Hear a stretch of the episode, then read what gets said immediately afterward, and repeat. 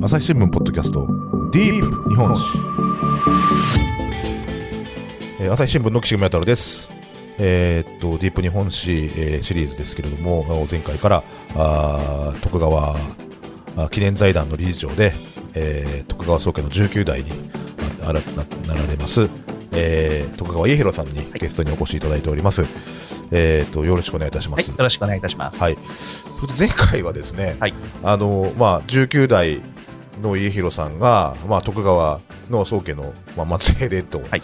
いうことで、あのルールこうあのその実は明治以降もその徳川さんのその末裔宗家ご子孫の人たちが実は日本史の中で深く関わっていたんだよっていはい。う話をですねたくさん聞い聞きすぎて盛り上がってしまったんですけれども、はい。あのまあ、今回その徳川さんにお話を聞こうと思った、まあ、一つのきっかけがですね、あのまあ、今年はその、えっと大河ドラマのね、はい。あのそ青天をつけであの徳川慶喜公が、はい。あまあ、注目される年だということでですね、まあ、そのえっと徳川家のこう、まあ、現今もい今につながる、こう家広さんにこうその慶喜公について語ってもらおうと、はいい、うことでですねあのちょっとほ、まあ、早速本題の方にあの入りたいと思います。まああの歴史の授業ではですね、まあ、徳川家最後の将軍、はい。えー15代、えーしかも大政奉還をしたとはい。いうことで、あの二条城のね、ええ。あのー絵なんかはい。を見ながらですね、っていうのでこう勉強した方もたくさんいらっしゃるというか皆さん勉強されたかと思いますが、あの実はあの前半生みたいなのあんまり知られていないっていうか、僕も不勉強でよく存じ上げなかったんですけど、ええあのー実際はどんな人だったのかというところはいをちょっとごし教えてもらえますか？あのーまあ、非常に再起間髪、とても頭がいいというふうに言われていてですね。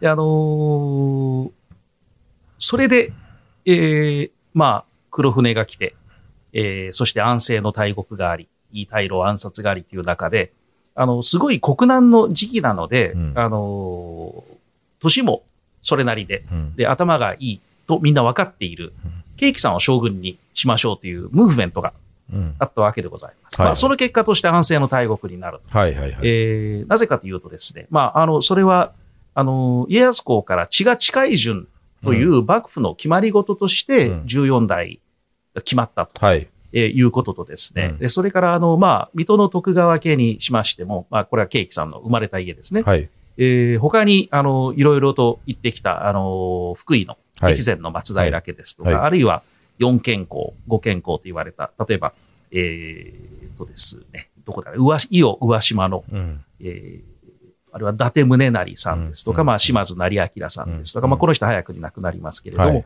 あのーそういう人たちがですね、この国政にいろいろ口を出すのは、とは何事かと。うん。要するに、あの、江戸時代の最初からの掟に、あの、厳、厳密にうんやろうとしたのがいい大老だったんですね。すると、いい大老が暗殺されてしまうと。はいはいはい。えーまあ、紆余曲折を経て、はいあの、14代が、えー、20歳で亡くなって、はいで、慶喜さんの登場となるわけですが、はい。あの、この方はですね、もともとお母さんが宮様なんですね。はい。うんうん。はいそうですね。うんえで、歴代将軍は、うんあの、家光将軍の後はずっと側室のうん子だったというところからすると、これかなり、はい。えー異色です。はいそこを取りました。えー大体、あの、家持将軍が、はい。えー和宮様に、あの、お嫁に来ていただいてですね、はいこれを後部合体と言っていたのうんも、そうですよね。えーうんまあ、彼からするとですね、あの、まあ、彼からすると、周りが、周りが見たところのライバルのうん慶喜公が、あの、もともと半分宮様、うん。宮様の血ですと。いうこと。その、そことのバランスの関係かなとうん。思うくらい。ですから、うん。当時の日本においてはこれ非常に重要だった。はい。えーそして、はい。あの、朝廷の方とのの皆様とも非常に近くて、はい。それで結局朝廷の圧力で将軍後見職といううん。仕事にまずついて、それで、はい。えー国事の中枢にはい。関与はい。すするようになったわけですね。はい。ですから、そこから将軍となるわけで、うんうんまあ、横滑りに近い、うんうんうんえー状態だったと、うんうん準備はよくできていたとはいはいはいはい。なるほど。だからその、こう、だい繰り返しになると、い家持さんの、はいこう、に貢献職が必要だったのはなんでなんですか？いや、これは、うんあの、朝廷のご利用し。ご利用しですか？あるいは、朝廷を使った大名たちのご利用しというふうに見るべきかと思います。はいはいはいはいはい。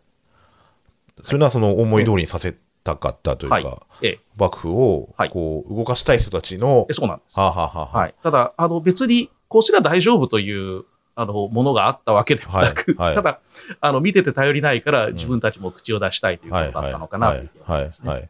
一つは上位運動との関わりですよね。はい。こう、やっぱりこう、えっ、と、えーそこで言うと、だから、薩長、島津はい。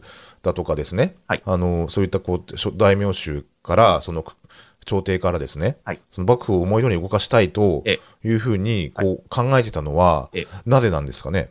あの、まあ、国難を機にうん自分たちの発言力を強めたいと誰もが思ったという。のが一番一般的なはい。理解だと思います。はいはいえで、あの、それとですね、はいまあ、あの、薩長とうん。いうふうに一括りにされがちなんですけど、まあそうしかし、これはですね、薩摩と長州では全然目指してた方向が違うだろう。はいはいはい。一番重要なのは、はい。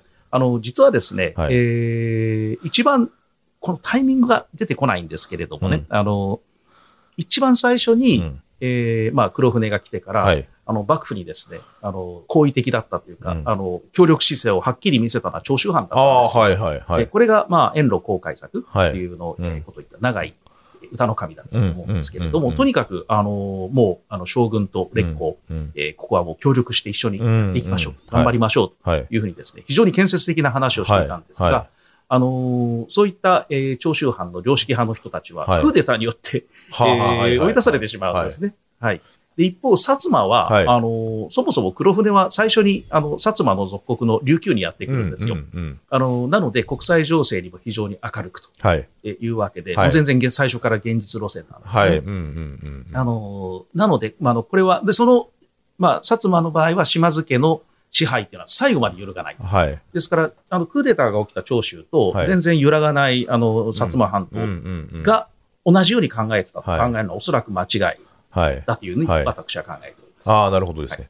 あの、えっと、僕、その、その、鹿児島に行ったと行ったことがあったときに、その、あの、そと当時のし資料館みたいなところに行って、その、とやっぱ薩摩が、その、島津家っていうところが、すごいその、江戸時代の、その、えっと、から、その、いち早くね、はい。海外の技術を取り入れて、その海外のことを学びっていうことをやってきた資料をですね、いろいろ見た記憶があってですね、だからその、まあ、の後でね、その鎖国の話なんかもしますけども、はい。あの、えっ、と、実はその江戸時代っていうのは外国とこうやり取りのないようなイメージありますけども、まあそうじゃないかったというところですよね、そこそこはその、またやっぱ薩摩みたいにそのまあ、えっ、と、一番こう海外に近いところにあるところだと、まあそういうこう、意識もか違うんですよね、きっとね。うん。あの、まあ、薩摩に関して言いますと、はい。あの今の私たちの感覚ですと、あの、西洋諸国に近い方が進んでるってなるんですけれども、あの1800年までの世界では、はい。はい中国に近いところが一番ああ、はい進んでるはいはい。はいはいと。いうことで、はい。で1800年以降も、はい。あの、東アジアの激動って主に中国で、はい。まあ、あの、うんうん大清帝国において起きていることでしたのでそうですそうです。んあの、だからやっぱり九州の方が、うん。うんあの、先進的なんですよね。はい。情報が、あの、うん盛んに入ってくる。そうなんですええ。よねうん。そうなんです。で、特にですね、薩摩藩の場合は、はい。えー1609年に、はい。えー琉球王国うん。を征服しておりまして、で、あの、でも、琉球王国のはそのまま残して、はい。薩摩藩の属国であり、そして、えー中華帝国の属国であるという形を維持しているので、うん。実は、あのー琉球を通じて、うん。えー中、あの、中国、大陸中国とですね、うん。あの、ちゃんと外交があったんです。よ。なので、一番海外情報に、はい。あの大名家としては明るいところだったですよね。そうはい明るかった。うんうんうんで、何の話でしたっけ？で、はい。そうだあ、景気校ですね。はい。はい。で、こう将軍後見職になりましたと。はい。で、実は、実際に将軍になったのが、はい。もうその大政奉還のもう1年前とか、ええええそんな時期だったわけですよね。こう、ね、その、要は、よ待望されて、その、こう、こう満を持しての登板みたいなはい。形だったかと思うんですけども、はいやっぱご本人は、そええのやっぱり、こう、いろんな、その講義のね、はいあの、改革をして、こえう、立て直そうとされてたかと思うんですけども、はいこの将軍だった1年間っていうのはんどういう感じだったんですか？あの、まずですね、はいあの、将軍としては江戸城にいたことないんですよね。はいはいはい。はい。ずっと京都、大阪を行ったり来たりはいでございますと。はい。えーそしてですね、はい。もう一つは、あの、実は改革ということでは、うん。家持将軍の時にいろいろやってるんですよ。うん。うんあ後見職としてってことですかね。えまあ、てか、その家持将軍があやっている。はいはい。一番重要なのは、はい。あの、ちゃんと西洋諸国に被験するような、うんあの、国となって、うんうんうんあの、陸海軍を起こしと。はい。ですから、あの、明治維新以降のはい方針っていうのは、実はもう14代将軍の時に出てました。はいはいはいはいはい。で、これですね、うんあの、改革をするということは何かということなんですけど、うんあの、幕府の中の人間も、うんあの、変えなくちゃいけないというのは分かっていたと。ただし、自分たちのペースで、うん自分たちのやりたいようにはいやるという、まあはい当然ですね。はい。で、ケーキ将軍も、あのーそれと全然違う形での変革というのは考えていたんではない。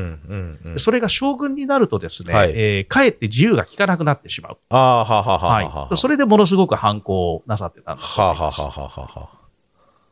えーっと、だから将軍になると、はいその、こう、どういう、どど具体的にはどん、どうして不自由になっちゃうんですか？あのーですね。うん。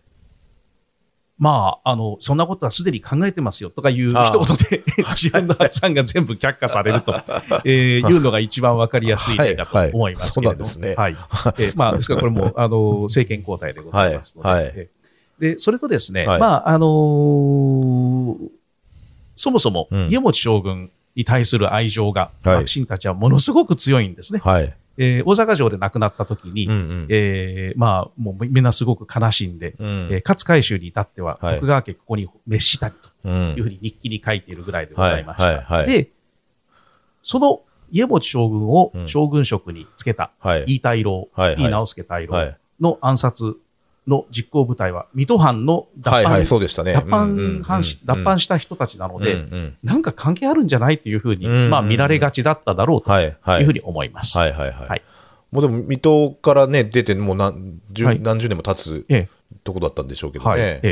何十年は経ってない何十年かええ経ってはい。まあ、じゅで少なくとも10年以上経ってるわけですよね、その一橋の養子になってから。はい。ただ、あの、まあ、あの、やっぱり水戸列公という、まあ、うんお父さんの子だよねうんということはついて回るわけですね。やっぱ強烈な個性だったわけですよね、はい。成幸さん。えはい。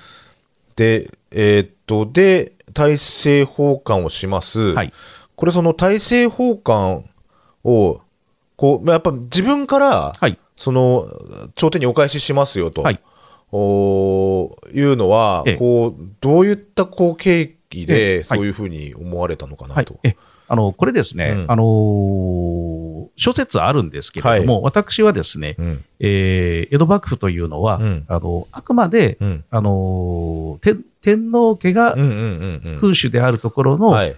日本の、あの、合法的な、はいつまり、あの、天皇陛下の許可をいただいて、はい政治を担っている、政権であるといはう意識は全然、最初からずっとあったと思うんですよ。はい。征夷大将軍というのは、はい朝そうですて朝廷が任命するものですからね。はいはいえ。で実際それは、まあ、あの儀礼的とは言われてるけど、はい続いてましたし、はいあとはですね、あのー日米修好通商条約とかを見ると、うん大日本帝国はははは。なんです、すでに。もう名前が。ええで、はいあのじゃあ徳川将軍は何かというと、はい大君。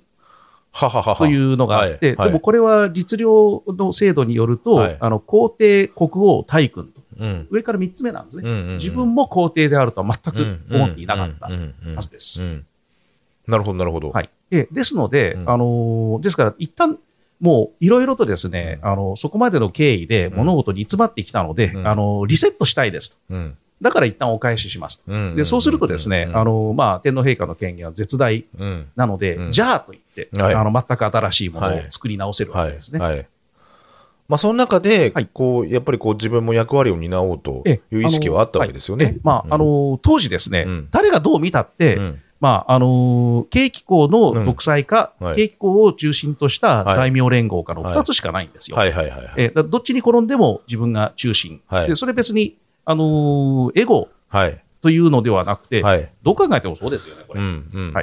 だからその、こう、いろんな改革のこう延長上として、はいえこう、一旦お返しをして、はいせ政権をお返ししえてえ、で、こう、その続きをやろうとはいいう意識があったええわけですよね。はい、そういうふうに思っております。うんあのーそれはですね、まあ、西天音という、はい。えー日本哲学の父と言われる人に、はい。うん。憲法草案を作らせていたという話があるんです、ね。はいはいはいはい。でも、それはですね、はい。あのーじゃあ、返された朝廷も、はい。あのーまあ、そもそもマンパワーがはい。なくて、うんうんうん。別に学力は高いんですけれども、うん。数が少なくて、はい。実務経験もなくてはということで、うん。まあ、あのー再びうん。武家たちに、うん。あのーままた預け直すはい。形しか取りようがなかっただはい。ろうと、いいうわけで、まあ、これは私は当然だとはい。思うんですよね。はいで、まして、あの、西郷とか大久保とか、はい。えー岩倉とかですね、まあ、みんな立派な人だと思うんですけど、彼らが政権の中心になるというふうには、誰も思っていなかったうんです。そうですよね。ええ、そうなんです。そうですよね。はいで、なんだけど気がついたら朝敵になっちゃってるそうです、そうです。わけですよね。はい。え その観点はどうどういう経緯になるんえーですかね？これがで、まあ、はいあのーで、大阪でどうなるかを待っていたと。はいおそらく新政府た、たじゃあ新しい政府組織してくださいという命令を待っていたと思うんですけれども、あの、そうしたところですね、うんあのーなんか、江戸でうん薩摩の、うんえー放った賊があちこちで悪さをしているから、うん。薩摩藩邸を幕府が焼き討ちしたところ、うん。えーそれが元で、えーてか全然それ普通の警察行為だと思うんですが、それがけしからんということで、うん。えーなんかいきなりですね、うん。あのーバッサリと罪人にされてしまうと。そして、はい。それはとんでもない話だと言って、幕臣たちが京都まで大阪から講義にとことこと行くとですね、うん。いきなり薩摩軍の奇襲を受けて、うんうんうん えーあの、ボロボロになると。これが鳥羽伏見の戦いでございました。ではい。でその薩摩軍がはい。錦の御旗を持ってたと。えーいや、その後から、違いましたっけ？えーその後からでっち上げちゃうと言ってはいけない、どっかから引き出してきたのではないかと 思いますけれども、はいはい。はい。えあのそれでですね、はい。ただここで重要なのは、うん。あの大阪にいたっていうかうん。幕府海軍の方が、うん。あの薩摩と佐賀と全部足した新政府側に当時うん集まっていた大名たちの海軍力の、あの10倍ぐらいなんですよね。はいはいはい。ええ。まともに衝突すればはい。勝てないと思うんですよ。はい。えーでそれは陸軍力においてもはい。変わらず、はい。えー何かというとですね、あの幕府はその時には歩兵隊がうん。いるんです。はいはい。えーフランス軍が訓練してくれましたはいうんうんうんはい。はいはい1万人ぐらい、はい。結構なもんですよね。うんうんえーなんですが、うん。もうあの慶喜将軍の方針として、うん。あのまあ元将軍ですね、はい。慶喜さんの方針として、うんはい。ここは逆らわない、標準なのだと。はいうことで、はい。じゃあ、この人何してるかというと、はい。天皇陛下の命令には、うん。とにかく従うものだという前例を、うんえー身を挺して、はい。結果としては作っていたのだということになるかと思いはいます。はいはい。はい。だからでもそれなのに、はい。その、なんで敵に回っちゃうんだろうなっていうのは、ええ。ね、その、こう、そこの大阪に退いてる間に、はい。いこう、京都で何が起こったんだっていうのええはいがすごい、や、そうなんですよ。ね、はい。それは、あのーうんいや、そしてですね、うんうんまた、西郷大久保はですね、はいはいあのーこれで勝てると信じてたとしたら、はい相当ダメな人たちだという。はいはいはい。あの、いや、その、普通に考えると、うんその時点での、はいえー徳川方のうん、リアクションっていうのは読めないはずですからね。はいはいはいはいえ。はい。あの、逆切れされてですね、うん大阪に集まってる徳川軍、この時は幕府軍ではないんですけど、が、はい全部京都に攻め寄せてきたらどうすんだろうとか、はいはいはい。そういうことまで考えると、うんやらないと思うんですよ。うんでなんでこの人時この人たちは、うん。ああいうことをしたんだろうと。はい。えそれは良し悪しではない。はい。えー、良し悪しではなくて、うんあの、勝つ負けるの話として、うんこれって果たして王道だったのかな、はい。私もよくわかりませんが、はいはいはいはい。結果として慶喜将軍は戦わない道を選びました。うんうんうんうんうん。そこでだ、たたその慶その吉信公は戦わないだろうと思ってたわけじゃないでしょうし、ええまあ実際その、まあ実際ドンパチ起きてるんでしょうけども、ええこう、どこまで正気があったのかなというええとこ。ろですすよね。ええこれは結構謎だと思います。はいはいはいはい。で、あのーそしてですね、はい。まあ、この時は、例えば、そのフランスの、うん。あの、まあ、幕府にフランスが肩入れし、はいはい。えー薩長にイギリスがはい。肩入れしうん。という現実はありまして、はい。実はもう一つですね、うん。あのー、カラフトにロシアが進出してたんですね。で、これは、あのーじゃあ、ロシア人とうん。日本人がうん。同じように一緒に仲良く暮らすようにしましょうと、はい。幕府がはい。認めた途端に、はい。ロシアは、これもロシア人としてですと言って、はい。大量に兵隊を、兵隊をカラフトに送り込んできたのですと。はい。はい。えーで、これほっとくと取られてしまうという、うん。そういう大変な難問もありました。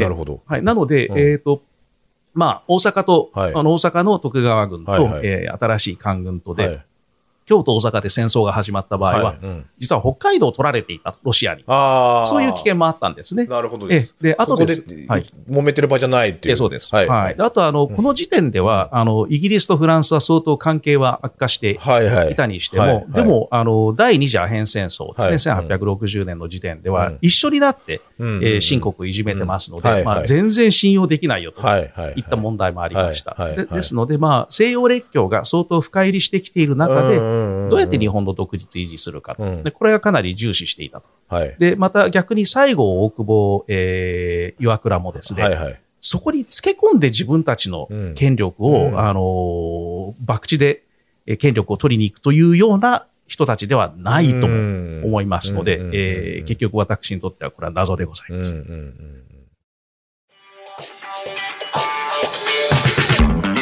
ディープ日本史。朝日新聞ある聞きは、人工音声が伝えるニュースサービスです。外に出かけたら、スマートフォンのアプリで、お家にいるときは、スマートスピーカーに、朝日新聞のニュースを聞かせて、と言ってください。あなたの知りたい、ニュース、どこででも、朝日新聞ある聞き。たった5分で、今日のニュースをまとめ聞き。だその王政復興を目指して、そのまあ幕府を倒そうとしたはい。のが、その、えー西郷、大久保、岩倉なわけですよね。はい。で、その、で、大政奉還で実現をしてしまったっはい。ていう中で、こう、徳川の勢力を、こう、新しい政府の中で排除をしようとはい言ったり、こう、考えが働いたっていう考え方もあるんですかね。いや、これですね。うん。あの、まあ、そういうふうに言われてるんですけれども、あのーで、果たしてそれ可能なの？とうん。いう問題もありました。はいはいはいはいはい。なので、あの、この人たちの計算は私にはよくうん。わかりません。うん。あの、あとはですね、新政府はい。を組織するときに、はい。徳川方を排除すると言ってもですね、うんうん。あのー貿易も外交も、はい。あのー国内の経済運営も、はい。全国規模でのそれはですね、全部、あの、幕府にノウハウがあるんですうね。んうん、そうですよね。ええ。うんうんだから、それも排除するのとというような問題もあったわけです。まあ、てか、まさにそれが今、あの、はい。晴天をつけ、そうですよね。語られてるところそう、今まさにこうドタバタで、はい。明治新政府の制度をね、いろいろ作ってるところですけども、ええ。あだからまさしくその渋沢栄一なんかが、ああやって新政府のその役人としてね、はい。改正係っていうのを作って、で、えーっと、いろんな制度を次々作っていくと。いうのは、やっぱ幕臣として、はい。まあ彼の場合は、その、えーっと、パリに、その、い一定期間ね、そのはい。学びに行ってた時期もあったりとか、ええ。あのーこうやっぱりこう海外で知見をはい。こうためち海外の知見を持っている幕臣たちが入ってくることによって、はいこう当時の明治の新しい制度ができていったっていう経緯ええなわけですよね。まああのーうんまさしくここ最近描かれてるところですよね。ええまあ、それ以上にですね、あの、普通に考えて、はい新政府の中枢に座った人たちは、はい制度がどれだけ大事かって、うんうんうんうんあんまり分かってないぐらいのだったんじゃないかな。はあ、の、いや、権力握ったら、うんえ、何でもできるんでしょってあ、はいはいなる方が普通なんですよね。はいはいはい。なるほどですね。はいだそう確かにその壊した後にどう、え何どう組み立てるかっていうところまで、ええ。こう緻密に計算ができていなかったとい。うことなんでしょうね。なるほどですね。あのまあ、それでこうちょっと話を慶喜公に戻すとして、えーっとまあその大阪ではい。こう防戦していた、はい。こう慶喜公が、はい。こう江戸に帰っちゃうはい。まあ、あの、逃げかえ、逃げ帰ったとして非常に評判悪いわけですね。あはい、はい、それはどういう意図が、まあ、あの、これは、うん。ここで戦争しては、うん、日本の国が持たない、はい、えーいうことだったと思います。はいはいはいとい。うのは直前まで、あの、フランスのロッシュ公使は、うん、ここは、あの、絶対武力で抑え込まなくてはと、あの、進言を続けてたとはいはいはい。いう話もございます。はいはいはいはい。だああくまで、その、だから、いや、ここで自分がここにいることによって、はい。その、ね、戦いは終わらないと思った、はいということなんでしょうかね。うんうんうん。で、だからまあ、こう、なんていうんですか、こう、自分の、こう、ポストであるとか、はい。その、こう、自分の、こう、その後にいかにして政府の中に関わるかっていうところを、ええ。もう度外視をして、はい。こうこうそこの収束を図ったと。えいう見方なんでしょうかね。はい、そういう評価になるかと思います。そうですよねはいあのただですね、うんあの、これは同時に、はい。あの、徳川家康という人、そこにまた戻るわけでございます。はい。あの、はい。えー日本橋うんを作るんですね。はい。で、ここを五街道の起点となすと言ってるんですけれども、そうですね。えーそう、まあ、あの、ところがですね、うん作った時にはですね、あの、五街道って、大街道とか、うんまして日光街道とかですね、うんうん細道なんですよね。はいはいはいはい。まあ、あの、江戸時代になっても多くの細道でございまして、はいはいはいはいえ、え、何それ？っていうことで、でも、はいあの、つまり、今の、うんあの、北海道に行って、札幌が日本日本の中心にするとはい。言ってるようなものなんはいですよ。はいはいはい。はい。でも、はい。明治維新の結果として、うん天皇陛下が江戸に移られてですね、うんうんで、東京は本当に日本の中心に、明治ともにこれでなった。うんうんうんうん。はい。うん。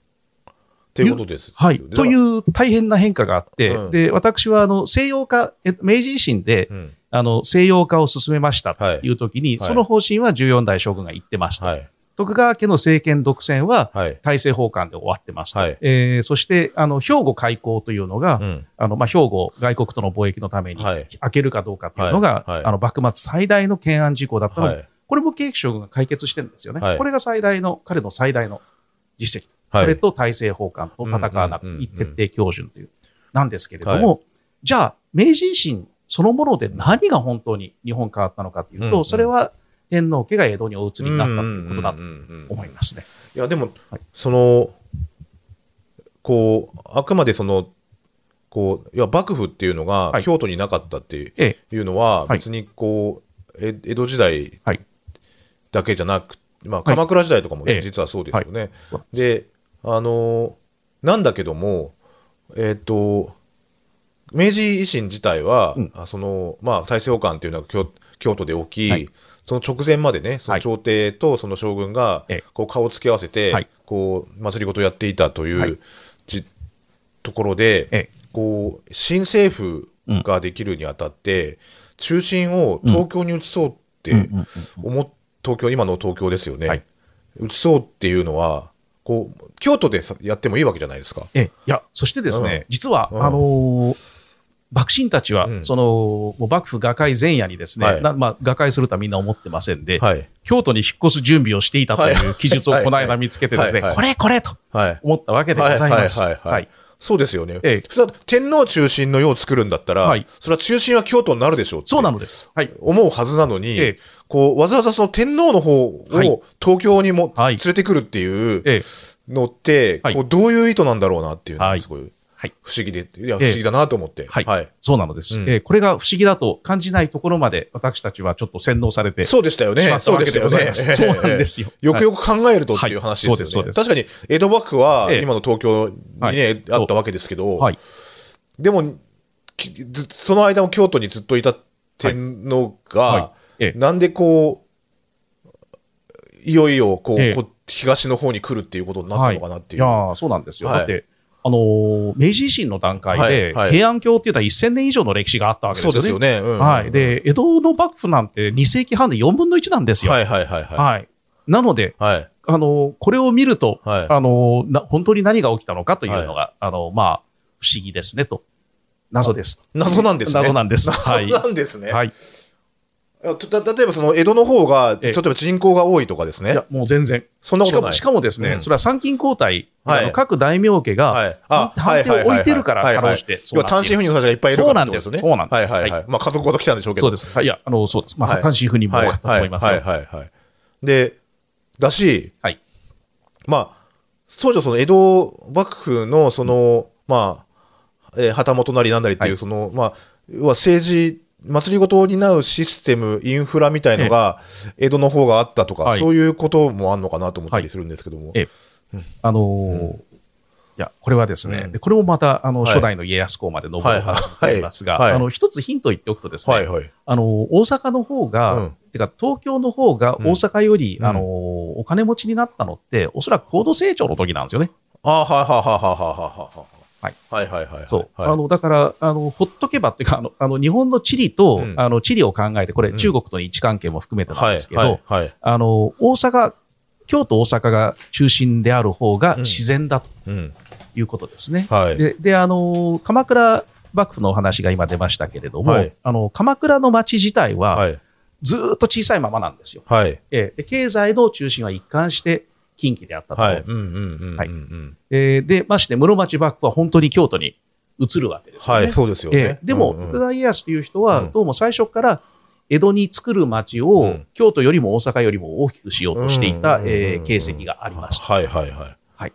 これは一体どういうことでしょうか？っていうのはええ、謎なんですね。謎なのです。なるほどえいや、あの、一応私なりの仮説はあるので、はいはい。はい。それはい、お聞きしてもいいですか？あ、はい。あのー仮説はい仮説です。はいい、や、要はですね、で、これもまた、あのー、明治以降のうん日本史でちょっとわからなくなっちゃうのが、うんあの、まあ、結局、国政の実権がうん江戸のまま、東京と名前を改めてもうんずっとここの関東平野の真ん中にあるからと。はい。で、それとですね、はいあのー、欧米諸国との付き合いというのは重要になって、はい。そうすると、はい。あの、東京でも大阪でも、はいあの、あんまり変わらないわけです。でだだだいたい、アメリカに一番近い空港は仙台。ああ、ああ、はあ、はあ。なんて話も物理的な距離がでそうです、そうです。んんんなんていうふうな話もあるぐらいで、うんうんうん仙台が首都でもいいくらいなんですよね。はいはいはいはい。ででもそうではなくて、はい日本っていうのはもう、あくまでも中国との付き合いが中心。うんうん。歴史的にずーっとそうです。はい。で、それもですね、あのー経済的な付き合いがとにかく重要でした。はいはい。で、その時に、まあそうした中でですね、あのー豊臣秀吉という人が、うんうんまあ、あの、実力で日本をうん。再統一して、うん何をやったかというと、これはあの、中国大陸を征服すると言い出して。朝鮮に攻めていったわけですよね。で、ここで問題なのが、うんあの、困ったことに、うんえーですね。あの、日本軍がものすごく強かった。はい。いうわけでございます。なので、えー民間においては江戸時代を通じて、もう一回やりたいなとはい。いう意見が、それなりに強かった。ああ、はいはいはい。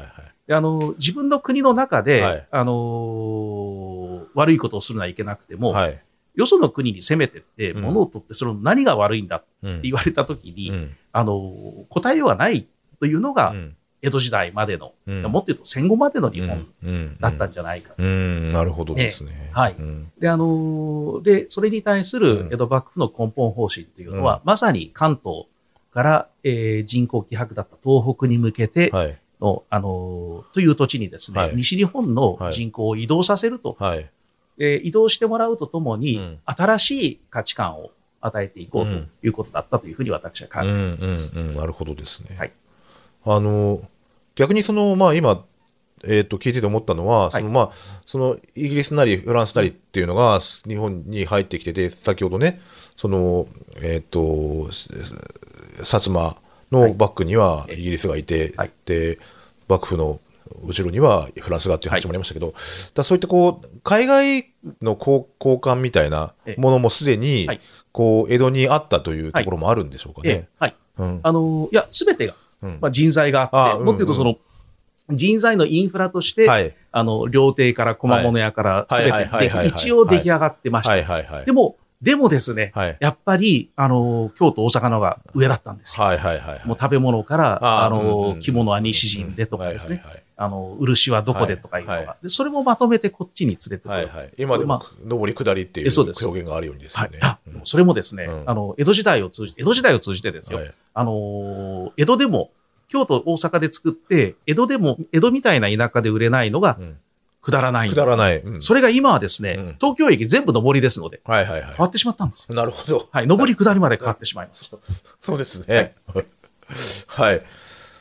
で、すみません。吉信公に戻るとして、まあ、その後は、その、えーっと、いろいろ、いろ、何箇所か、水戸とかをはい経由して、はいえー静岡の、はいえーっと、駿河の、はい。えー方で、まあ、まあ、余生を過ごさ。れるというか、はい。長い寄せですね。なんかその、しこう、非常にこう、し趣味人といいますか、はいこう、えっ、と、写真はい。をね、ええ当時こう最先端の、はい。こう撮ったりとかですね、ええまあいろいろこうやってらっしゃったというはいふうにお聞きしてるんですけども、あの、油絵を描いたり油絵、あ、なるほど。ええそれから、自転車に乗っていたと。自転車、あ、自転車、はいそうなんです。はあはあはい。あのーですので、はい。相当、あのー幸せな生活だったと。はい。ええいうか、で、あのーで、将軍職っていうか、うんその、まあ、あの、戊辰戦争の時点で33歳とか、そんなもんなんですよ。うんうんまあ、今よりはだいぶ、多分それ50歳くらいの感覚かもしれないんですが、はい。ですので、えー静岡に移った後に、どんどんどんどんお子さんが生まれましてですね、はいえうんー例えばあのうん、鳥取の池田さんなんかは、はい慶彦のお孫さんが養子にはいはい行ったりしてるんですよね。はいはいはいはいはい。あ、なるほどですね。はいあでもまあ静岡ね、はいすごい、あの、子育てのしやすいとこですよね。確かにね。そうなんですはい。はいあの、はい、わかりました。はい。はい。えーっと、まあ、ここまでお話を聞いてですね、はいこう、やっぱ家康公のところに振り返らなきゃ、はいこう、いけないなというふうにはい思いましてですね、はいまたその次回、はい。えーその話をですね、続きをお聞きいただければなと思います。はいじゃあまた、はいえー、引き取らせてもらいます。はいありがとうございました。はい。ありがとうございました。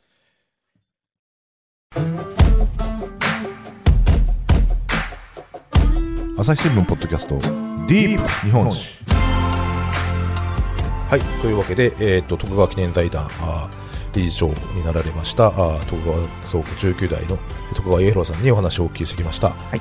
なんかあの家広さん理事長になられて、はい。なんか YouTube を始められたとそうなのです。お。聞きしたんですけども、はい。はい。どんなことを発信してらっしゃるんですか？ゾンビ映画の話をしています。ゾンビ映画好きなんですか？ね、はい。あの、いや、映画は、特に怖い映画は好きなんですけれども、はい。あのー、ゾンビがなぜかフィーチャーされてしまいまして、はい。はい。ゾンビ映画以外も見るんですけど、はい。とにかく、とにかく、まずゾンビ映画の話をしましょう。と いうふうになりまして、はい。まあ私の人となりを知る上では。あ。そういうなるほどね、はい。そういうことですね、はいそうです。で、それとは別に、あの、まあ、えー財団のこと、はい。徳川家のこと、はい。ことをはい。お話ししています。主にこう、イエローさんがお話になってる、ええ。こう動画が、はい。あーチャンネルに載ってるよ、はということですかね。はい。どういうふうにして見れるんですか？ね。まあ、徳川記念財団で探してください。あ、なるほど。検索すれば、はいその、ビデオで出てくる。はい、なるほどですね、はい YouTube のチャンネルもあるんですか？えー、そのはずです。令和徳川チャンネルはいという名前でね、はいあのチャンネルをさせていただいていらっしゃいます。まあ、これもね、随時いろいろ更新していくということで、まあこちらの方もチェックしてもらいたいなと思います。えー徳川伊弘さんにお話をお伺いしました。はいはい。朝日新聞ポッドキャストディープ日本史、えー岸上渡がお送りしました。それではまたお会いしましょう。この番組ではリスナーの皆様からのご意見ご感想を募集しています。概要欄の投稿フォームからぜひお寄せください。ツイッターやメールでも受け付けています。ツイッターでは番組情報を随時紹介しています。アットマーク朝日ポッドキャスト。朝日新聞ポッドキャストで検索してみてください。